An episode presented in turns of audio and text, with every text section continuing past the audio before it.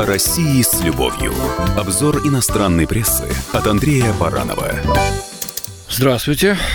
Подводя политические итоги года, наши коллеги, журналисты на Западе, не перестают удивляться. Россия-то стоит и не шатается, да еще и крепнет. Вот характерная публикация в «Нью-Йорк Таймс». Путинская Россия, действуя в весовой категории, превышающей ее собственную, выбивает противников из равновесия. Это мнение автора э, статьи Эндрю Хиггинса.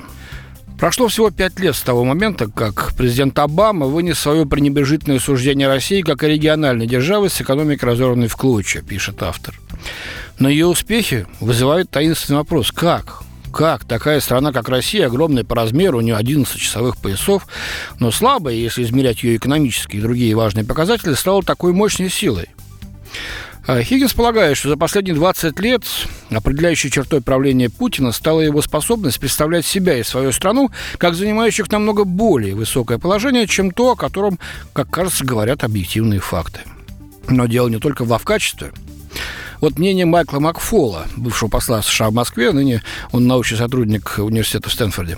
Возможно, у него, у Путина, то бишь, мелкие карты, но он, кажется, не боится их разыгрывать. Вот что делает Путина таким страшным, говорит Макфол. Смотри-ка, боится.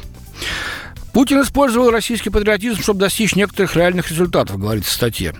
Он подавил восстание в Чечне, ну, бог с ним, с терпенным восстанием, ладно, подавил, в общем-то, то, что было в Чечне.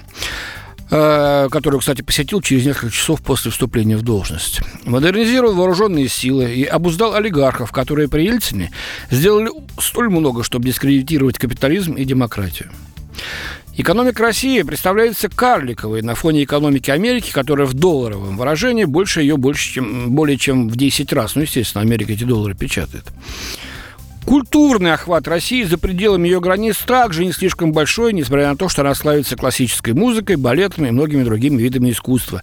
Южная Корея имеет намного больше охват, полагает Нью-Йорк Таймс. Ну, ну, ну, ладно, спорить не будем. Они так считают.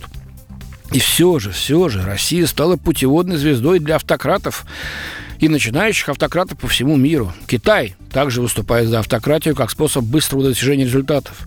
Соблазны авторитаризма а-ля Рус нашли благодатную почву в странах, которые давно считали себя плотами западных ценностей, таких как Венгрия и Польша. Российские манипуляции были особенно успешными в Соединенных Штатах, признает автор статьи. Попытки Москвы посеять раскол через Facebook и другие соцсети были низкобюджетными, зачастую примитивными, но они оказали непропорциональное влияние на американский политический процесс, отмечается в статье. Ну так или нет, или американцы у страха глаза великие сами все выдумали, вот как он считает.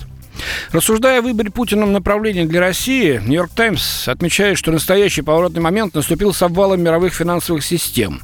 Это был восьмой год, напомню. Для Путина это был решающий порог. До этого он ориентировался на Америку. Да, ему крайне не нравилось то, что делали американцы во всем мире, но он все же видел в Америке сильнейшую экономику, управляющую мировой экономической системой. Неожиданно оказалось, нет, они ничем не управляют. Это был момент истины, когда все старые нормы исчезли, и с тех пор Россия приступила к созданию собственных норм, говорит Эндрю Хиггинс в своей статье. Вот такими нас видят. Может быть, пока не уважают, но боятся точно. Ничего, скоро и зауважают. Спасибо, с вами был Андрей Баранов. О России с любовью. Обзор иностранной прессы от Андрея Баранова.